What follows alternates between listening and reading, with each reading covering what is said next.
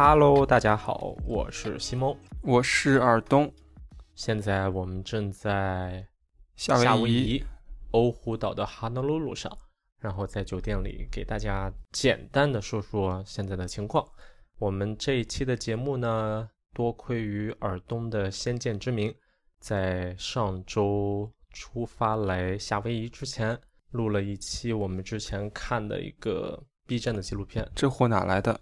对，还好我们提前有这个，不然的话有存货。对，不然的话就是这几天玩的实在太开心了，完全没有时间和机会来录一期完整的游记，是，然后剪出来发给大家。所以我们决定就是这几天再慢慢录，估计下周再告诉大家我们在夏威夷的行程的一个具体情况。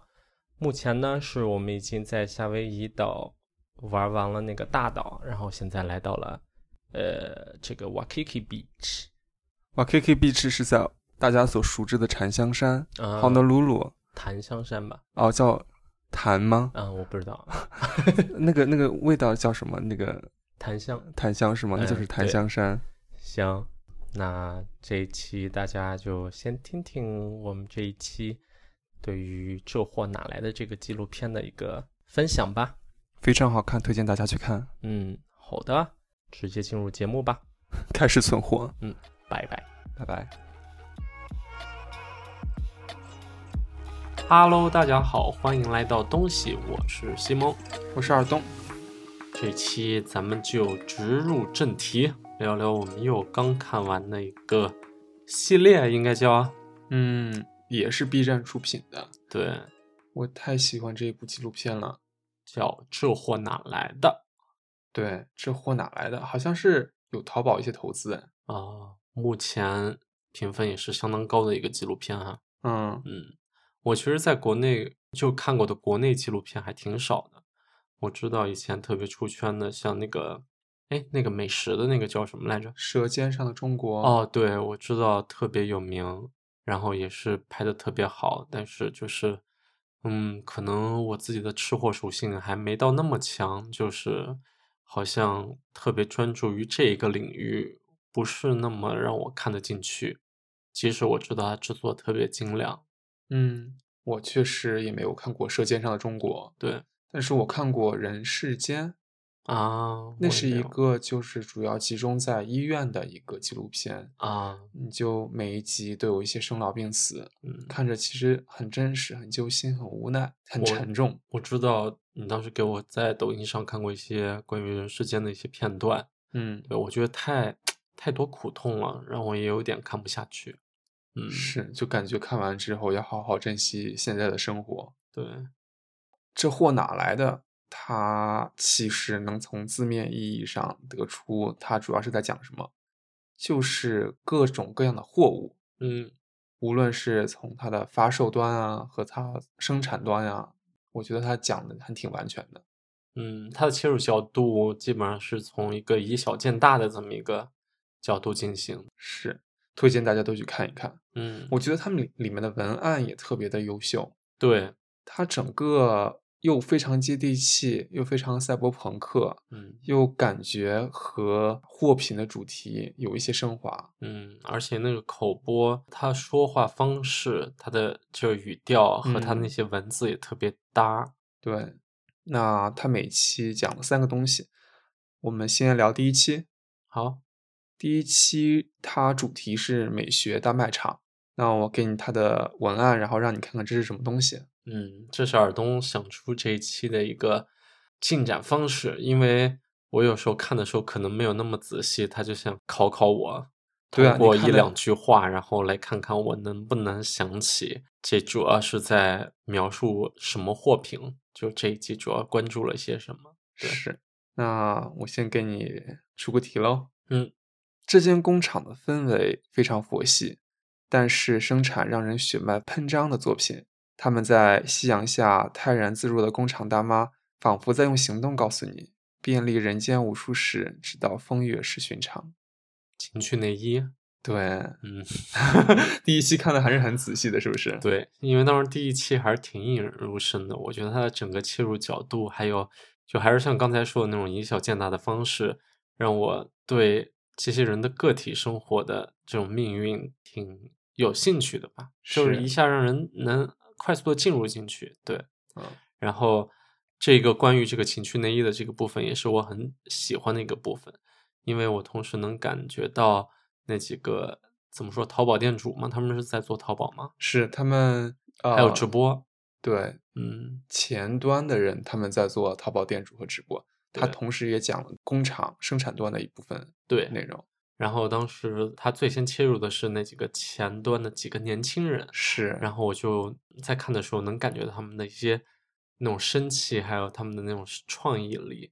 就在看的过程当中，你就会怎么说被他们的那种创业氛围给感染到吧？是嗯，这其实是一个怎么说？嗯，我觉得日常生活中买的很少，怎么说是少的吗？嗯，但是在网上可能就很多。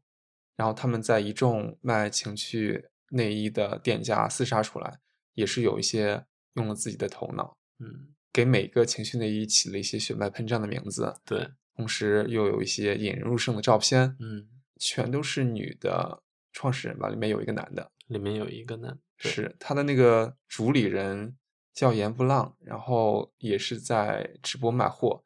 我感觉他卖货的态度就非常的直爽又对，非常飒的一个人。嗯，他整个在和别人聊天的时候都透露着一股魂不吝的一个态度。嗯，我也不知道那个感受该怎么形容了，反正就是挺东北、挺豪爽的一个嗯，人，但是在做一些非常细腻又很撩的事情，，对嗯，有一点点冲突。嗯，确实，你这么说我也感觉到了。这个按道理情趣内衣感觉是很私密，然后很妩媚的一个事情。然后严不浪的那种说话形式风格就是挺飒的。不过我觉得要有这种冲突感，就是反而像他这种性格的人才会选择这么一个行业吧。嗯，就是有什么不能摆上台面说话的呢？这种商品有什么见不得人的呢？是，然后我觉得第一集能插入这么一个就是行业，也是哎挺令我刮目相看的。对，我觉得可能我在美国待久了一点，会对这个方面就没是那么没有那么有有色眼镜。嗯我不知道在国内现在开放程度到什么地步，所以我可能还相对的戴着一点有色眼镜，可能会觉得国内可能对这方面没有接受的那么好。嗯，所以能在纪录片系列的第一集看到这么一个故事，我还挺欣喜的。对是，嗯。然后我还觉得他那个工厂，他不是追根溯源到跟他交接货物的那个工厂嘛，整个厂都非常正经，嗯，但是所有的大妈都在缝那个情趣内内衣，对，然后整个厂子一排一排的情趣内衣就就是很大，嗯，感觉要跨越四五个 block 那么大。对你刚刚选的那句话，那个口播就是在描述对那个制作这些非常轻佻妩媚的情趣内衣，其实都是一些五六十岁的，就是大妈 那个流水线上的大妈在用缝纫机，裁 对，就还挺有冲突感，挺逗的。是，而且那个男的就讨论这个非常的商业，嗯，而且就是他也在说，之前这些情趣内衣主要针对的是海外的用户，对现在国内越来越多，然后他逐渐把这个生产的中心转移到国内。对，甚至有一些博主会把一些情趣内衣自己把它搞得比较潮流化，变成一件内搭，我觉得哎都挺酷的。是，从这个部分我就觉得，呃，像从严不浪啊他们几个人能看出那种创业者的怎么说啊一种冲劲吧。我觉得和 B 站市场拍出来的一些东西的那种感觉还挺像的。是，嗯，他们这个导演好像横跨了一年吧，拍拍摄嗯这六集内容，我觉得还挺用心的。是，那我再给你出一个题，嗯这一款材质持久，但却被人遗忘；制作精良，但却随意摆放。它静默是荒芜的中心，它运动是生活的镜像。我觉得你怎么说，谁都猜不出这是什么。要的不就是这种感觉吗？是手机壳吗？不是手机壳呀。啊，我猜不出哎。你想，它材质持久，随意摆放，它是不锈钢雕塑。啊，那是第一集的内容吗？那是第一集的内容，完全忘了。美学大卖场。哦，我觉得我看这一集的时候，我还挺，就是他们当时给我最直观的感受就是，他们这些雕塑卖的不好了，让他们意识到房地产可能要没落了，因为他们主要的这些雕塑都是给那些购物中心或者是购房中心放在中心展示的。啊，或者是开业，或者是有一些景观景观建设，制造一些磅礴的景象。对，所以在当时房地产发展特别繁荣的时候，有他们这边有很多的订单。嗯，但是最近就没有这么多大的订单了。嗯，于是就变得比较萧条。嗯，结果我觉得这些就是上游的工作人员反而就比较清楚知道怎么说最近这个行业怎么样。在我看来，他们是可能对房地产市场不够了解的人，或者是不在这个风起云涌的。就他们可能是一群对买不起房的人，就非常朴素的劳动人民，嗯，但是却洞悉各个经济市场板块，嗯，所以我觉得这个角度非常好，嗯，我反而能被那个就是敲钢的那个人手艺人，嗯，他的那个故事吸引到，就是他带了一个徒弟，对，嗯，他就是一个特别厉害的一个匠人吧，就很多像。当地产出来的一些不锈钢的作品，其实是有这个人在人为的进行敲钢，还有进行他的那个呃对钢面的一个曲面的那些敲打，都是靠他一个人手做的。是我当时对这个还挺震惊的，我就会觉得哇，这真的是一个匠人匠匠人工艺，嗯，就做出来看到他自己做出来的一个苹果，还有他做出来的一个引以为豪的鹿。对，我会还挺受到震撼的。我开始可能就会对这种工艺老觉得是那种三 D 建模，对我也是做出来的，就是这么一个成品，精品成品。对，精益的机器铸铸造出来的，他们经过一些精确的测量啊，嗯，一些精密的仪器切断啊，没想到这真的是靠一个人一点一点打出来的。对，我可能看这整个纪录片都会有这么一个感受，我更喜欢看他。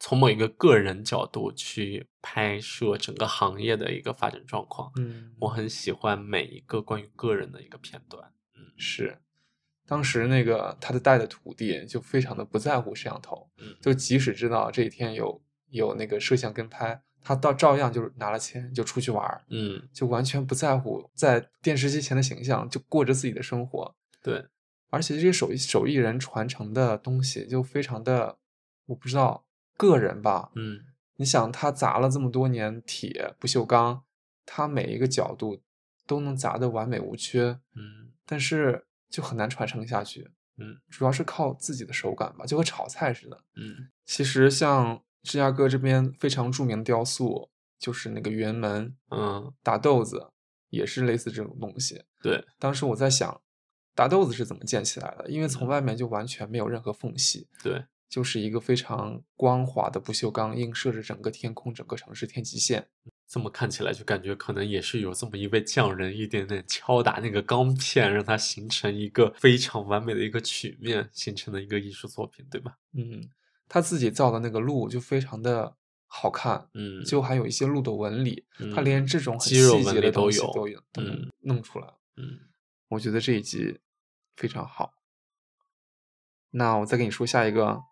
好好，这些距离垃圾堆一步之遥的淘汰货，在这里被榨干了，最后的价值也被赋予了廉价的 vintage 光辉。你知道这是说手机壳的哪一个部位吗？不是，不，不是哪个部位，哪个阶段吗？就是那个尾货啊。对，对啊。你看，我就是能记住他们每一个，就是从个体出发的故事。就是，嗯，我知道他后面有拍那种工厂制作手机壳的片段，但是我更能记住的是那三个人，就是淘到很多手机壳的尾货。然后自己上街上卖，上街上卖，还有通过那种淘宝采用那种盲盒的形式，就十块钱三个手机壳，随机打包发配。嗯，我能更能记住从他们三个个体出发的这么一个故事片段。对，是，嗯，其实手机壳真的也是，你想，之前大家都是提前批量生产，嗯，就相当于一个手机壳的样式是批量生产了一千多个，最后发现有九百多个都卖不出去。于是这一些九百多个的手机壳就变成了尾货产品，就落到了他们的手上。他们就要带着这些产品发挥他们的剩余价值，他们就选择了盲盒或者是放在地上摆摊儿。但是我之前就一直好奇，就是你永远不知道下一个爆款手机壳长什么样，你永远嗯不知道大家都是喜欢什么样子的东西。嗯就好像他们也自己说，他们自己淘到了一些尾货，反而那段时间突然之间爆款了一个产品，于是他们嗯又高价卖出去了。然后现在呢，科技进步发展已经非常优秀了，你有一个订单生产一个手机壳，有了这个工艺呢，就很多生产商因为就是按需生产嘛，但是就给这些摆地摊的人不留一些生活空间了。对，我不知道，就是好像我以前在国内的时候还会挺关注，就是自己的手机壳长什么样。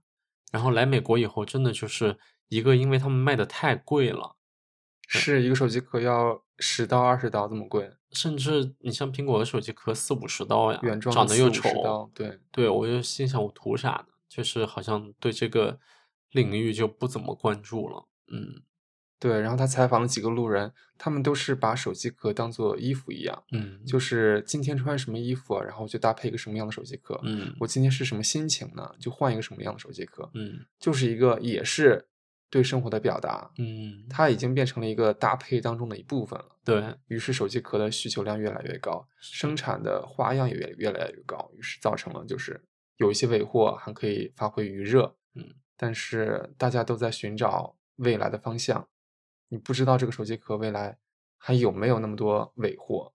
如果这个尾货真的没了，那这个行业就没了，那这三兄弟就没有活下去的方法了。但是他们都是就一直都在这种市场上打拼，他们总能找到其他的尾货途径，是的，不一定非要卖手机壳。嗯。那我们来说第二集。嗯那第二集呢，它的题目是舒服供应链。嗯那我先跟你说第一个，呃，如果说变化才是生活的主调，那么能够帮助和见证家的每次迁徙，这封装起了一个特殊的人生时刻，也打开了一首饱满的生活之歌。嗯，搬家公司，对，嗯非常让人舒服。日式搬家公司，对，我觉得之前小时候搬家的时候，大家都是自己想办法租一个卡车，把所有东西都放上去。嗯，其实我们现在在美国有时候也是自己搬，对，嗯现在搬家服务越来越周到了。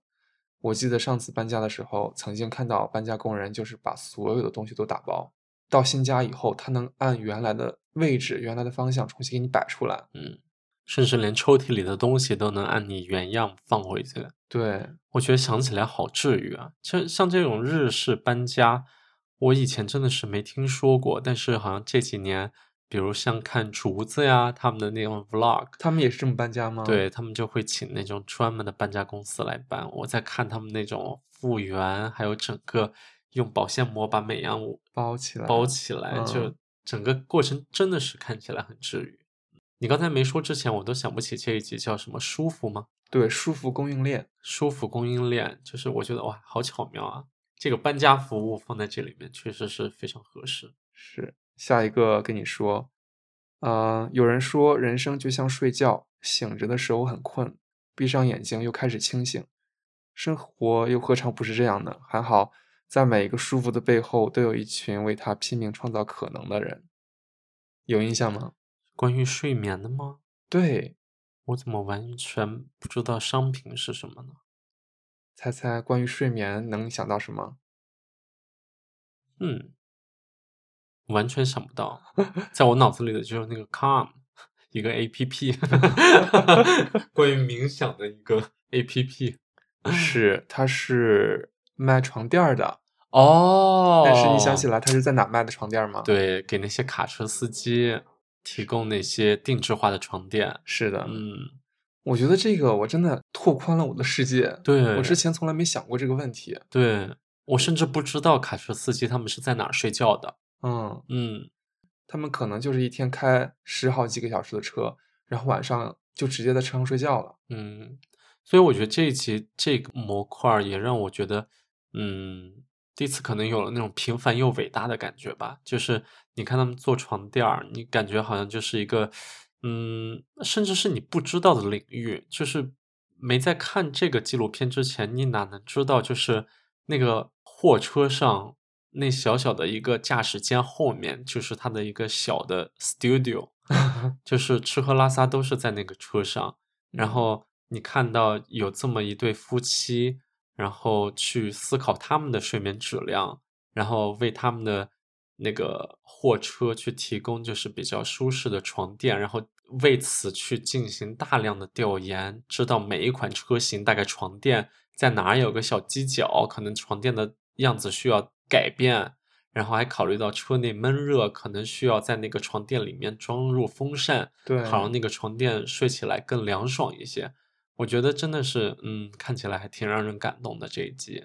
对，一般我们就想床垫可能就是长方形的吧。对，但是对于车后面来说，它是一个寸寸土寸金的地方。对，它每一个能利用到的缝隙都想要用上，所以你一个长方形的床垫放在后面，可能就有很多浪费。嗯，有很多空间都没有利用上。对，所以它就挤压到每一个座位、每一个手排档、每个通风口，嗯，就能塞住的地方全都塞住了，所以就卡的死死的。对，而且他们送货的时候也是，因为因为卡车司机不是一个固定的地点，嗯，他们可能在这个休息站，也可能在那个休息站，嗯所以那一对小夫妻就之前需要大量的沟通，在特定的时间、特定的地点去把这个床垫送过去。对，不管早上、晚上或者是凌晨，他们都会就是提供送货服务，就全国跑给他们送上一款让他们可以好好睡觉的床垫。对，非常的辛苦。嗯，我觉得当时看的时候还是挺震撼。嗯是下一个爆炒江湖菜，依赖掌勺的性格，没有城市规则，千人千味儿，风骨莫测，但万变不变的是用油。你记得是说什么的吗？是不是说那个自动烹饪机啊？对，为什么会有用油呢？这个评论因为他之前是一个人在炒嘛，嗯之前是一个人，他之前是在直播，有些人给了他订单，他就炒，炒完了以后封装运过去。哦，他们是放在一块儿的呀。然后做对比的时候是另另外一群人，然后他们用自动的哦，炒菜机，炒菜机来炒，哦，所以有人用手动炒，然后时代发展，有人可以用那个炒菜机来炒。哇，那我这个打脸了呀！我还以为我都你对小人小人物已经忘记了，对，但是我其实记得他那个炒菜的画面，就是他、他有特定的，是四川的做那种辣子鸡啊，对对还有他直播，然后打包发往全国各地，对吧？是的，也是个夫妻店。然后他就只能自己来做，然后可能到后期才想要发展，可能在其他城市培养一些徒弟。对他唯一想到的扩展的方式，就是在其嗯他城市多教几个徒弟。对，但是我忘了他的对比是说那个自动炒菜机。对对，自动炒炒菜机真的是让我非常震惊。嗯虽然我看的时候，我觉得这么规则化的东西能炒出我们喜欢的味道吗？嗯，但是我还是想要拥有一台自动炒菜机。其实现在能买到呀。其实现在能买到，但是就觉得少一番风味。嗯就是大家还是会说千人千味儿吧，就是还嗯是要自己掌握火候、用油。嗯但是现在时代发展这么快，就每个人能炒菜的时间都不多。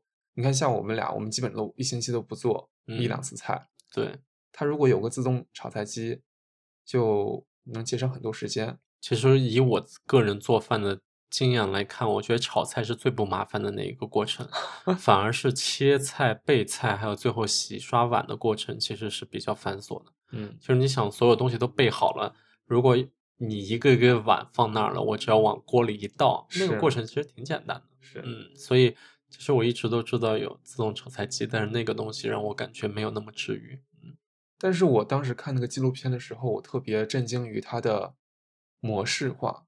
嗯你知道吗？就是它，我们当时都在说，就是大家现在都在说什么数据化呀、嗯用户化呀，然后有一些 feedback，然后做出改善，它在那里体现的非常明显。嗯它每次研发一个新的菜，都要经过好几批人的测评，嗯那然后得到最高分的食谱留下，嗯并且推广。嗯他大概有好像有超过十个厨师吧，就每天嗯上班的时候，不同于传统厨师，就在一个小房间办公室里研究新菜，而且我觉得这点挺特别可爱，就是他们曾经真的都是大厨，真的都是大厨但是。现在就是需要接触电脑，就是每次他们自己先尝试把那个菜，就是你想这些大厨，就像我刚才说的，其实他们厉害了以后，其实哪管几克盐几克糖呀，就扔 对手手里一抓一把，哦，量对了，一撒下去就出来一道很完美的菜。对，但现在就要求他们在电脑里调数据，就比如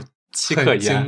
八克糖，通过一次一次在电脑里设置好数据以后，然后让菜通过炒菜机做出来以后，尝出味道才知道，哦，原来我以前用盐可能比这个要多一点少一点，然后还要通过那个呃一些时刻的品尝以后的一个测评，打分，对，然后到一个标准线以后才能 OK，这个菜谱可以设置为程序进入这个炒菜机里。我觉得这点还挺就非常的像在像在实验室里做 research，对，精确到小数点后几位，然后每一次都要经过数百次的尝试，得到一个嗯满意的结果。而且它这个炒菜机有点打破我以前的那种印象，我以为那个炒菜机就是它就帮你翻炒嘛，你就放进去以后，然后可能盐什么的你还是要得自己去掂量。我就觉得翻炒能能花我多大事儿啊？但是看了现在的那个炒菜机的那种境界，感觉好像所有调料你都提前准备好了，对，都在那个机哦器里，对自己会往下漏。你就选一个菜单点一下，整个就能出来。我觉得这点的治愈性，可能对我来说是想要对这个炒菜机进行尝试的一一个地方，因为毕竟很多菜不是你能颠几勺就能做得出来的。需要调料。对，而且像那些烹饪过程，如果嗯，如果他能做的不只是翻炒的动作的话，我会觉得他还挺酷的。嗯想要拥有。下一个就是治丧救助站。第三集嘛，嗯，啊，嗯，来第一个了啊，你烦了吧？你累了吧？你的掌心需要 hold 住一个世界，嗯攥紧它，拉扯它，揉捏它。嗯，就是那种这个东西有学名吗，反正就那种治愈系的玩具，就比如说，对，它叫解压玩具。啊、对，就是你可以把它捏，一直捏在手里。我我觉得这么形容，大家应该都能想象到吧？就捏在手里，把它捏变形，它又自己会回弹的那种嗯，解压小玩具。你有玩过这种东西吗？我有玩过。我之前小的时候，不是小的时候啊，嗯考试的时候会喜欢有那种按按钮，啊，就是有一个四方形的东西，它上面有开关，有上下的开关，有左右的开关，然后有那种就是类似锁的那种齿轮状的开关。啊，我会一直玩那个。完全不知道。但我小时候会转笔，转笔算解压玩具吗？你就是输个钻一个小球也可以啊。我觉得转真的很很解压。小时候听课啊、想东西的时候，真的会转笔。嗯，以前小时候还会摁那个塑料包装里的泡泡，啊，对对对，它现在我觉得那个就是解压玩具的一个出口。对它现在都可以量产这个东西了。，对，并且现在它那个解压玩具，你摁下去了以后，它会发出响声，并且它会回弹。嗯，它就是可重复利用的泡泡。对 我有我有个朋友之前买过一个，就在 Amazon，在美国其实也能买到，估计都是从中国进口过来的哈。然后买过一个奶黄包，它真的就是一个包子的形状，嗯特别大大的一个，而且你摸起来手感也特别像那种发面的那种馒头。嗯，然后你可以捏捏了以后，它就会慢慢回弹？不会，它就会回弹成一个完整的大包子的一个形状。但你闻起来是有点那种奶味儿的，就真的很治愈。你就使劲一捏，把它捏扁了以后，然后让它回弹，又一捏。我当时周末的时候，我们每次在他家去，我就会抓着那个开始捏，后来还捏爆了一个 那你压力很大呀，看。就把那个皮给捏开了，你知道吗？啊，捏开了以后，还真的像一个包子被掰开的那个感觉。那真的非常逼真。嗯我这一集印象深刻的就是他采访了一个家族店，嗯有一个国外留学回来的女儿，嗯，继承了一个他爸爸开发的这个解压玩具。他爸爸是一个怎么说，在我印象里就完全不会碰解压玩具的那那类人，嗯就完全不会想到这些好玩的、有意思的玩具出自于一个就是感觉是七六七十岁与时代脱节的一个人。嗯，就而且他特别有那种国企干部的说话风格，就喜欢说一些励志人心的话。对对对比如在工厂的板报上，还有哦，特别喜欢画板报。就很像，嗯，你说就很像那个时代的怎么说干部，但是又会做出这么多很可爱的东西，对，这倒是挺反差的。是，嗯，下一个，嗯嗯，我不确定你知道这个哦，静心吸气，想象一下你是一条鱼，畅游广阔的水域，无人打扰，毫无烦恼。呼气，凝视自由的水泡。水下瑜伽体验完毕。盆景的那个制作，哎，你竟然记得？嗯对，它是水草造景，嗯，就是鱼缸里面的那个造景。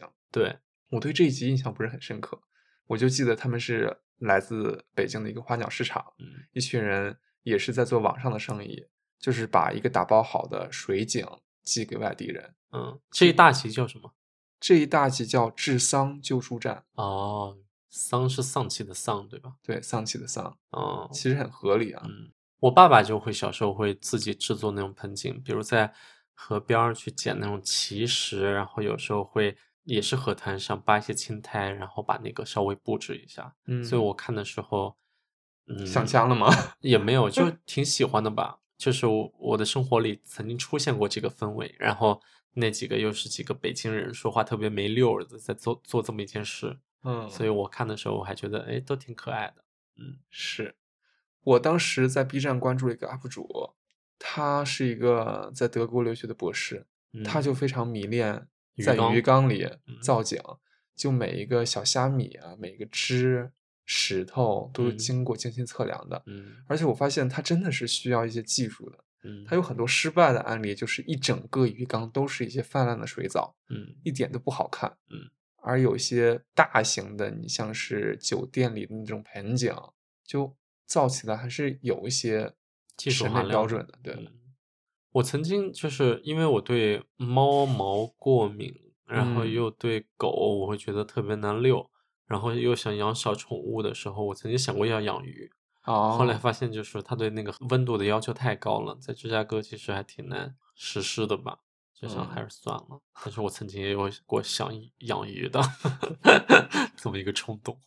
下一个，每次入堂都要跟随震动，控制力度，温柔抚就，纤毫之间的顿挫，才能在保证不伤木料的同时，形成不同调性的气息通道。每次入堂，啊，哪个堂啊？胸膛的膛，哦，我知道是说什么，我只是怕听众听不懂这句话，是说唢呐。呐。对，对，是说唢呐，这真的是丧。但是唢呐大喜大悲嘛。对，当时看这一集，他们对非洲的一种树如嗯数家珍，我真是惊到我了。就是他们唢呐的工艺要求需要一种特别材质的树木，嗯然后这个树木需要在非洲某国家某地区特有，嗯而且这个树需要不能太干太湿，就必须要持久的那种力道，才能造出一把好的唢呐。对。嗯你看这么接地气的东西，我以为就是他用的木头都是我们古老的中国的遍地都有的一个木头嗯，结果它是从非洲进口的。我觉得应该是有，就是普通的中国的木头应该也是能做出来的吧，不然嗯唢呐这个器具最开始怎么 怎么从 非洲对对对是吧？但是哎，看的时候才会觉得哇塞，像这么一个传统的器具，也是一个匠人工艺。嗯，曾经没有这么理解过这个东西，我我都以为这些都是已经机械化了，对不对，对？就是很流水线上的一个作业，然后看他们就是一个唢呐，感觉就是一个喇叭口加一个木棍儿，谁能想到它里面的那个那个芯儿小芯儿都是那么讲究的一个东西，你就会觉得，嗯，它在调试的时候要一个一个的吹，对，而且就是如果要买芯儿的那些人，就真的玩唢呐的人都知道这个这个芯儿可能曾经是被别人用嘴吹过的。被好多人吹过。对，，就因为一个好的那个吹嘴，可能是要经过严格调试过的，所以大家其实都不介意。这点其实让我真的挺震惊的，一下甚至觉得还挺高级的，因为因为太困难了，玩这么一个东西的，就是我甚至会觉得，像比钢琴他们那种可以流水线做出来的玩意儿，还嗯要你知道更有匠人精神。是嗯我看他不是说，就比如说有一个人换了一把唢呐，他可能就吹不出原来的感觉了，因为嗯他已经和之前的唢呐有一些调整，因为每一个唢呐的腔口都不一样，所以你换了一个唢呐，用同样的气息吹，就再也吹不到了。嗯就特别像遇到了一个人，然后你就和他磨合，嗯然后最后如果你们再分开的话，你和其他人就发现非常的陌生。嗯。但我同时又会思考，就会希望就是像这种比较传统工艺的，比如民间乐器，还是能有办法把它做流水线一点，还是好一些。我觉得这样人力成本就是太高了。对你不需要这么用力的去维系它，同时又能把它做出一把很精美的乐器，这样流传度也会更加高一些吧？我觉得，嗯，其实唢呐在这两年，我觉得还有一些挺特别的，就是作品出来的，比如二手玫瑰啊，还有之前我看那个明日之子的那个乐队集，哦，都会用到唢呐。，对，就是反而那个唢呐一出来，搭配一些乐队的那种演出，我还真的挺让我震撼的。是嗯，我有印象，就是《九儿》那首歌，啊，就一上来就是一个唢呐。嗯，所以可能也是一个希冀吧。就是如果他能做到一个流水线的话，其实还是挺好的。啊、下一集是《一世养成班》第四集第四集，我不确定你有看过这一集。我好像没有看，我好像第四集和第五集都没有看。嗯，那你就来好好猜一下吧。啊、第一个，他们毫无棱角，内心空虚，随波逐流，这是社畜的缺点，但放在他们身上却是让人喜欢的蠢萌，露出了无知是不是那个。吹气玩具啊？吹气对了，但是玩具是什么？就是比如在汽车对对对对对就是那个你还是有因为我大概看到有画面，对，嗯，就是这个文案怎么对上的呀？就是毫无棱角，内心空虚，随波逐流，哦，确实随波逐流，对不对？毫无棱角。又是空的，嗯，我觉得你要给大家听众说一下，我刚才那个吹气玩具好像说的不太精准。对，就比如说你开业的时候会看到一些大的，就是一些商店哦开业的时候，会有一些大的横幅，有条件的一些商店会造一些人形玩偶，呃，就是那种充气的，就是到处乱扭的那个充气娃娃，巨型的冲天的，然后一个直条上面有两个眼睛，一个三毛，不仅仅是那个，手在那晃晃晃的对对对晃对对对对对。就像疯子一样晃来晃去的那个充气娃娃。嗯，当时我以为这个就是毫无技术含量，你知道吗？我以为它就是你造出一个什么形状来，然后你充上气，它就能摆了。对啊，然后他介绍的时候发现就很有技术含量，因为它每一片的重量，嗯，你有时候那个气流不足以支撑。我记得他做了一哦个，就比如说欢迎光临的一个呃充气桩子，就是一个大人儿在那边，一只手是指着店门的方向，另外一只嗯手就和交警指挥的那个，嗯，要晃来晃去是吗？就是就是让大家就和招财猫似的，啊就是往里进的那个。然后他第二只手要动的那个工艺就还挺难的，啊，因为它有拉锁，有时候要控制角度、控制气流。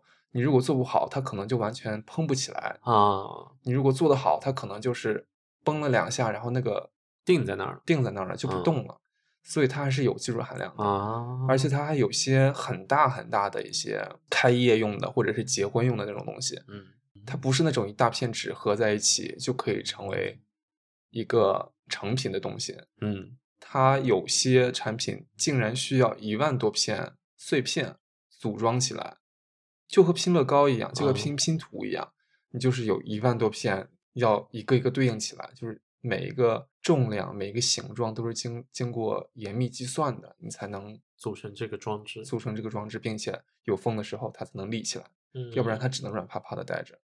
嗯我以前从来没有想过这个问题。他们怎么关注到这么一个领域的呀？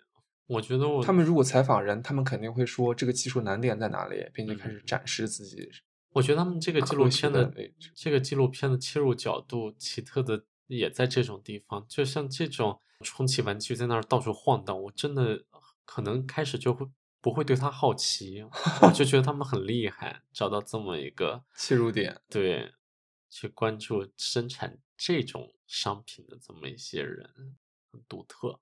是，嗯，下一个，他们的美惊心动魄，妙不可言。它是送给眼睛的礼物，也是一封无字的情书。哪怕送给自己，日子也会瞬间发光，像一种精神的魔术。花，对哇塞！我虽然没看，居然都记得。你这个也记得，嗯，但我不记得里面任何一个行业或者对人的描写，我都不知道。她是跟一个女买手嗯进入这个行业的，嗯，她是整个镇都在做花卉生意的，你就能看到一个完整的周期。从凌晨三四点的时候，就会有一些花农拿着自己的半成品来嗯到集上，大家一起来看哪个花好，哪个花不好。然后等到八九点的时候，这批人进完了货，十点、十二点的时候就开始在网上卖。有些人是在网上卖，有些人是租给旁边的一些小店儿，就比如说你像 Walgreen 这种，就是嗯商店。然后有些花呢，租给他们是什么意思？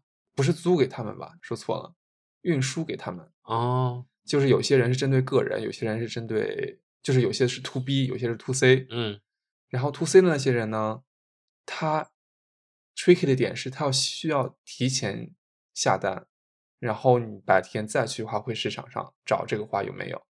所以有很多时候这个花没有的话，你这个订单可能就会面临着一些差评，嗯所以他可能需要到其他地方去调这个货，但是这个花可能就只有那个农家有，嗯所以他最后可能要赔本儿。啊然后还有一个就是这些花的周期很短，嗯它如果当天白天不卖掉的话，他下午就会被扔掉了。嗯一个大大的垃圾桶，嗯，全都是未拆封的鲜花，天呐，就非常的浪费。然后有很多周围城市的人都会知道这个传统，所以他们大概等到七八晚上再买点的时候吗去那边捡花。啊，所以他们那个地方有个捡花人这么一个职业，也不是职业吧，有很多人喜欢好看的花，对，白天不想买，然后晚上去捡。你说到这儿，我就想到了 Friends 里面有一期，就 Phoebe 卖那个圣诞树，哦，Joey 啊卖那个圣诞树，是，然后 Phoebe 不想那些老树被砍掉，对，就觉得这些鲜花的鲜花的命运也好惨。是，嗯，我看他们有很多就是人作为一个中间商，早上从华农那里买，下午从直播方式的卖出去，就感觉是整个流水线的工作，以前没有想过，我至今都不知道，就比如说像宜家那些仙人掌那些花都是从哪运的，嗯。因为我总是看到宜家的工作人员在仓库里面铲土，栽仙人掌，我就觉得好神奇。呃，下一个就是这种仪式带来庄严和秩序，保证了传统的延续，祭奠青春迷踪的某种隐秘仪式。祭奠青春迷踪的某种隐秘仪式，这个可能也不太相关，完全不知道，没有印象。他是卖龙头、狮头的，就是舞狮舞龙的那种狮头。哦，OK，又是感觉是一个匠人工艺的感觉。对，它是这一家是广东那一带的，好像那边有一个这个传统。嗯，其实小时候你会经常看到舞龙舞狮的东西，现在好像不太常见了。嗯，它那个每一个龙头都有个性，你知道吗？就是你有表情吗？不是有表情，就比如说你拜师了以后，你要带着那个龙头拜好师，再去画眼睛，哦，然后有一个点打头的仪式，就感觉这个这个龙或者是这个虎开了眼了，还是怎么着了，我不知道。然后他就介绍，疫情期间就完全没有人买这个东西，因为减少聚集，然后这种仪式啊都取消了。都是在集会的时候才用得上的一些东西。对嗯然后它也是个家族产业，他们年轻一代呢开始在网上卖了，于是把之前很多卖不出去的龙头都卖出去了。啊，他们这些龙头都是那种粉的、红的，就是长辈们不喜欢的那种不庄严的龙头，全都在网嗯上，大家觉得很可爱，都买掉了，就觉得很神奇。多大的一个玩意儿啊！就是谁会买？好难想象，因为我小时候好像没看过舞龙舞狮。可能也是一些网红店家买回去吗？嗯因为如果是这种可爱的颜色，可能大家也会更嗯就是传统和现在结合的一个感觉。挺冲击我的，就嗯是 again，我又会觉得他们怎么会关注到这么一个领域，好酷哦。是那个男的，就是他们不是一个家族产业嘛，嗯然后他爸他妈是用老的方式在买龙头，他年轻一代的也是老的方式是什么方式啊？老的方式就是他妈有一个店面，嗯在店面上给大家展示嗯这个龙头，然后带他们去仓库去调龙头。嗯然后呢，但是这个新的呢方式就是在网上卖买，嗯对。然后新的这个小男孩呢，他就自还是还还在自己做那个鼓，他那个鼓做起来也好神奇啊！嗯就是我发现这些传统的乐器都还在手做，他们就会在鼓的周围打孔，然后钻那种什么皮，然后每个皮的力道都需要用锤子自己和那个打铁的人一样，就是你不知道这个鼓的声音会什么样，直到你把所有的鼓全都弄好了，嗯，你才能有一个鼓的状态，鼓的性格。这一集叫什么来着？仪式养成班哦，嗯，是不是有仪式感的东西？对，而且是仪式感的不同领域，嗯，对，下一集叫体面提货点。完全没看这集，那我跟你说，对，你就给我介绍吧。行，从中年大叔到精神小伙的蜕变，只需要他巧施抵抗岁月的魔法。他是假发，哦，有印象吗合理，没有影响。它是一个假发的世界。看到这个，我发现以前我都没有意识到，好多黑人都戴假发。啊，是我感觉我之前从来不知道，我以为黑人的所有头发都是真的。我你这么说，我想起来了，好像说就是他们那个假发制造商还会就是帮助对帮助很多国外的黑人朋友就是创业创业，嗯，对，因为黑人朋友们好像确实对假发的需求量更高一些。我觉得应该很多人也知道，很多黑人的头发是那种贴着头皮长的那种卷，就那种小卷儿，就可能要留长什么的，相对比较困难。而且他们爱扎脏辫的话，其实对头皮还挺损伤的。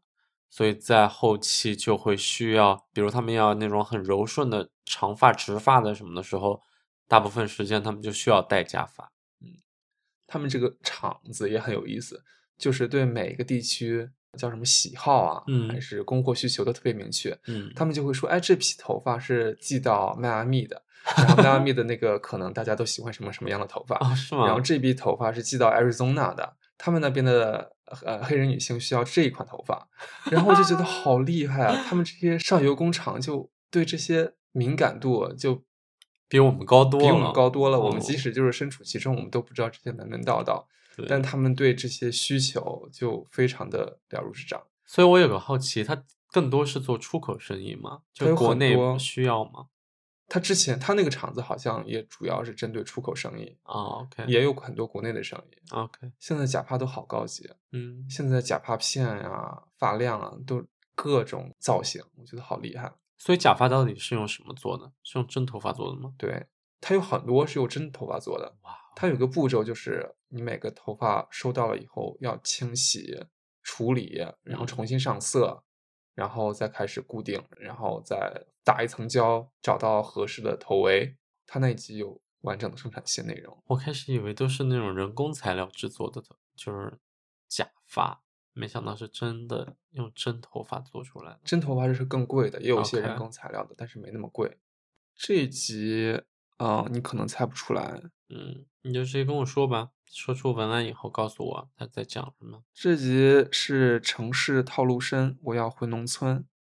农村路也滑，人心挺复杂。修路吗？它是社恐的田园牧歌，他们这一个是讲的一个创业的，创造了一个有有机农田。我之前甚至都不知道有机是什么意思，这一期就 Organic 呀，是 organic，但你知道 organic 是什么意思吗？就不施那些人工肥料。对，肥料有限制，水有限制，嗯，农田有限制，养鸡养鸭都好限制，嗯，你就感觉这个怎么说？更生态健康一些。但是它真的生态健康吗？它产量非常低，因为你什么药都不用，你就要接受，比如说十颗菜里面就有五颗菜注定要被虫子咬掉，嗯你也不能用化学药品把这个虫子弄掉，嗯那你就面临着一半产量的损失，然后这一半产量呢，你还要挑好看的，然后还要喂鸡、喂猪之类的，他们也要吃有机的东西，他们的肉才是有机的。嗯，然后，这就是为什么 Whole Food 卖的贵啊。但是 真的就是有钱人，或者是怎么说，对生态要求严格。嗯我觉得那个场景就让我觉得很，我不知道该怎么形容，就嗯是就是你没有我不知道感受过的。我不知道农药这种事情究竟是好事还是坏事。嗯你说如果它是好事呢？它毕竟灭了虫，让食物最大限度的不被浪费，能嗯有更多的人吃饱。嗯但是坏处呢，就是它可能有一些副作用。虽然虫子被杀掉了，但是人吃起来可能长期也是有害的。不光是对人吧，对环境也会有一定的损伤嘛。嗯，嗯是这样。而且他们一群感觉每个人都是有高学历的人，就可嗯能与城市生活格格不入，就觉得选择一些返璞归真的生活方式，会让自己晚上睡得更好一些。嗯下一个，物质极大丰富到让攀比失去意义的地下城，这里是最虚拟的现实，也是最现实的虚拟，游戏吗？不是游戏，这个是烧纸钱那种感觉，啊，地下产品。嗯，很 直译，你现在一下子就懂了是吗？嗯？你知道现在都发展到什么了？就是 iPhone 啊，什么都有。什么都有，非常细节，嗯而且就感觉精巧到就和一个树屋一样。嗯，就是我如果不告诉我这是用来烧的，我可能真的以为这是一个乐高玩具，啊摆设。非常的高端。嗯就是它不再仅限于一些二维的平面的东西了，三维的早有了，这个我知道，但我不知道它有能有多精细。它仿真到都已经就周到到有各种用人管家，你想要什么车车系都有，然后你要是想要司机的话还有，哇塞，就是整个，我觉得我当时都完全没想到信发挥到极致。有那么多可以用的东西，就是嗯有人尊重啊，尊重。有人会比如说第一次有有些人就烧了一堆纸钱下去，然后有些人做了一些梦，然后就会重新来他这里定制，就是说再烧一个存折，因为现金不好拿，然后就会再烧一些保险柜啊之类的东西，就一系列的服务，你知道吗？就大家真的这个有这个需求，我的天呐，所以它真的就是又虚拟的现实，又是现实的虚拟，这一集的总开叫什么？叫体面提货点。嗯，你相信他，你不相信他，但是你可能都希望自己能体体面面的。就即使有另外一个世界，还是没有另外一个世界，就是你如果能多做些什么，多为其他人多做些什么，也许真的有用呢。你觉得？你说在烧纸钱那个方面，我觉得就是大家在烧的时候是有一些美好、美好祝福、美好寄托的。嗯，他可能会真的就周到到需要一个 iPhone 十四。你说这是为了活人的面子，还是为了死人的面子？我不知道，啊，这个我觉得还，嗯，不好评价。我尊重，但是他他那里就说了，就是他们有几大家族在当地都在做这个东西的，但是他们那个几大家族的人在外面都不受待见，啊，所以他们就只能当时就是四个男的，就是从小发小就在这里长大的，然后最后四个就只能被迫成为朋友，一直都是朋友，就是因为他们家族一直都做做这个东西，大家普遍是意义上都觉得这个不太吉利，所以碰到啊他们的家的事情啊，就和那个人生大事的那种感觉一样。嗯就会没那么热情好客，也不主动交朋友，所以生意可能不错，但是生活中还是就被限制住了。嗯，那我对他们的命运倒是挺同情的。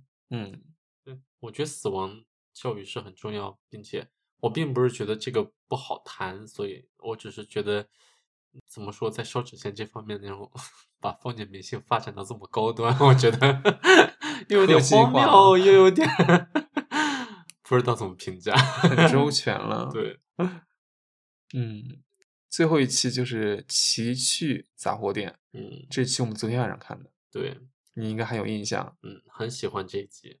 嗯，这集不同于之前的大环境，这期主要集中在匠人，我觉得。对，他就是没有在描写某一个行业的发展，就是全部都是从三个比较不相关的三个工艺人出发。我先跟你说，嗯嗯，它清脆、刺激的口味，就是给超频运转的大脑 CPU 安装的水冷系统，防止为了高端一体而过载工作的你变成赛博疯子。嗯，巧克力工厂，对，就是那个。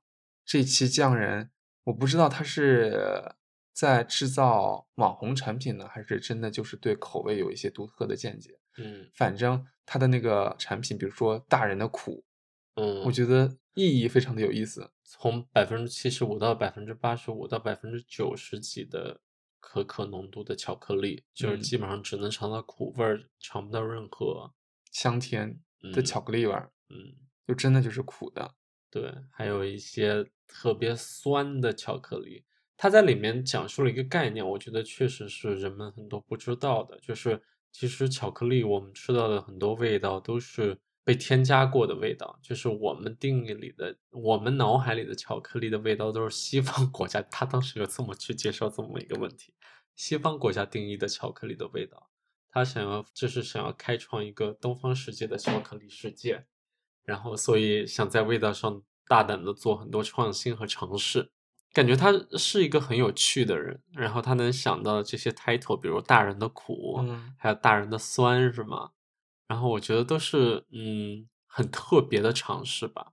但是因为真的很难想象，因为你说吃过那么多年的巧克力，大差不差都是那些味道，你很难想象它能有个什么不一样的东西出来。所以我还挺好奇的吧，看完这个纪录片。对，我也特别想买它的那个产品。对，下一个复刻与致敬，一方面可能是在感慨人类的探索精神，另一方面似乎也在唏嘘人类的洞穴愚见，在循环往复中很难逃脱。不论怎么理解，重复就是一种力量。里面有文明的歌哭，歌哭是什么字？唱歌的歌，哭泣的哭。哦，是那个木作工艺人吗？对，就是那个七巧屋子，嗯，那个人也很有意思。我太喜欢这一部分了。我觉得这个人就是一个个人化的一个小木匠，嗯但是他会把那些木头就是很仪器化、很精密的把它们组装在一起，等于变成一个可动的一个装置。虽然它那些看起来都像一个小玩具，但是在我这儿看起来真的都是 有有点纯艺的那种对，装置艺术了，有一点。我嗯觉得他还在里面加了很多思想，所以在看这部分的时候，我确实觉得他有点怎么说，其实没有那么接地气，但是又会觉得哇，太酷了这个人，就连他那个手稿的那个创作的本儿，是，我甚至都会觉得他可以用来出一本书，嗯。就是他做的他画的也特别好了啊，其实我看完这一集，我就对他整体的那个产品并没有多少印象，因为他的取景好像都很局限在嗯。一些小的齿轮转动，或者嗯。是就好像什么希腊传说那个人头在转动，嗯。但是我就是没有具体的，就我能想到的，它的产品就是那个狐假虎威的那个夹子，啊，它商商业化的一个产品。嗯。但是你就看到这么一个纯艺人在嗯。讨论商业的时候，也会有一些考量，就比如说这些东西上色的问题，拐角需要精细一下，再打磨一下，就还是有一些你怎么说，就没有没有那么想要商业化。嗯。就比如说他有一个很好的产品，有人想要高价买他东西，但他选择去攀岩，嗯，条件还是不错的嘛，毕竟还有一个自己的工作室。是，对，我觉得也很治愈。对我很惊叹于他的那种，就是对这些事物的一个执行能力吧。我觉得其实所有人看起来都会觉得他在做的事情很美好很，但是不一定有人真的能这么落地的，就是离开大城市的生活，然后回去去做这么一个真的像纯艺的事情。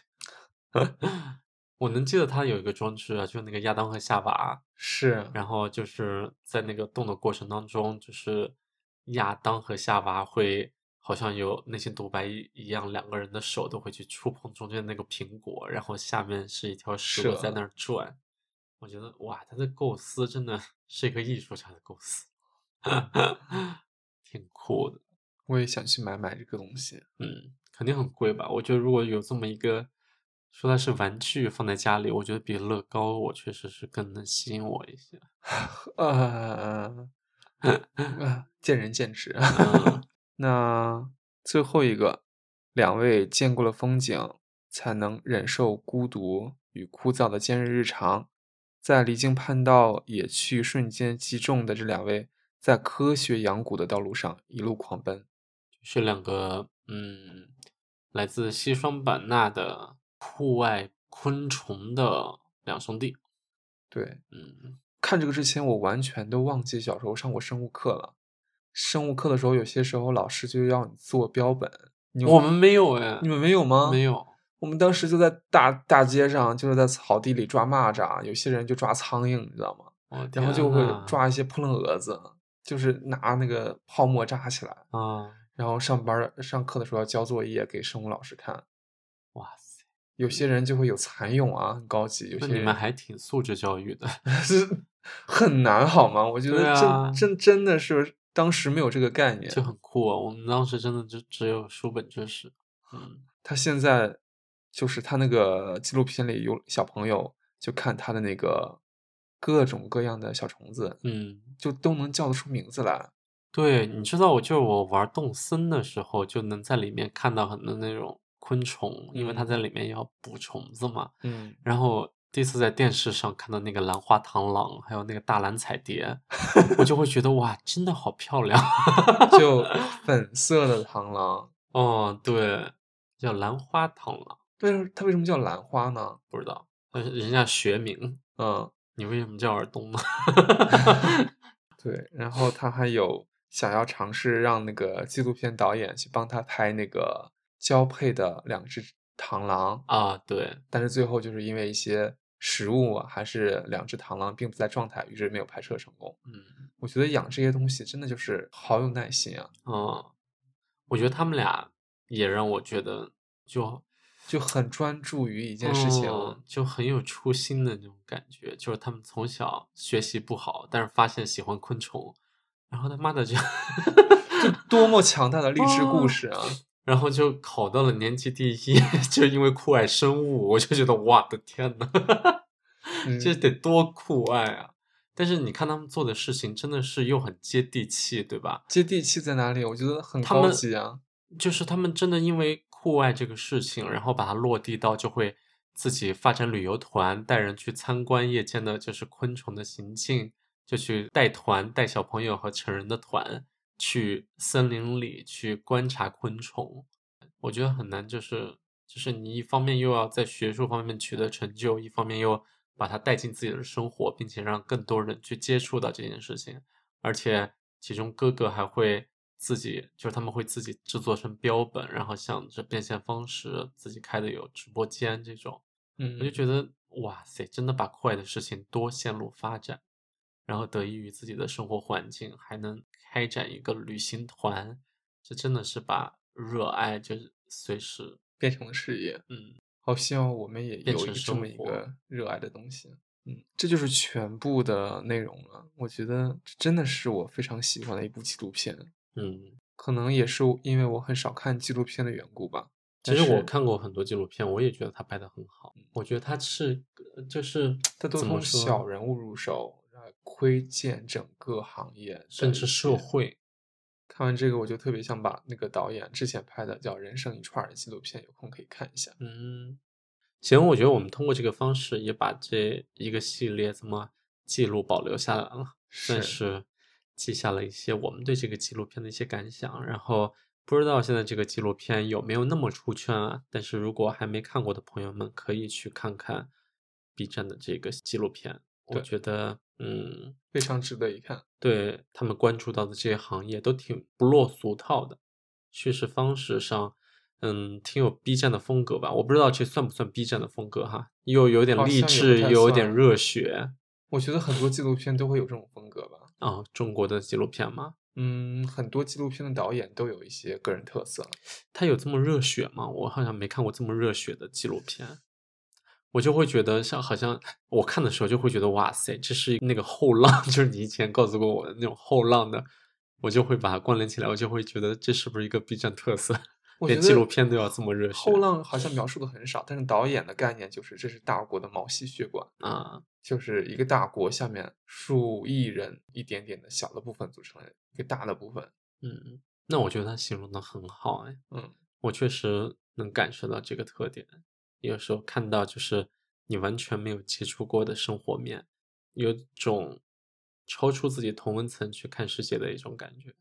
是，嗯那我觉得我们录的也差不多了，那咱们下期见啦！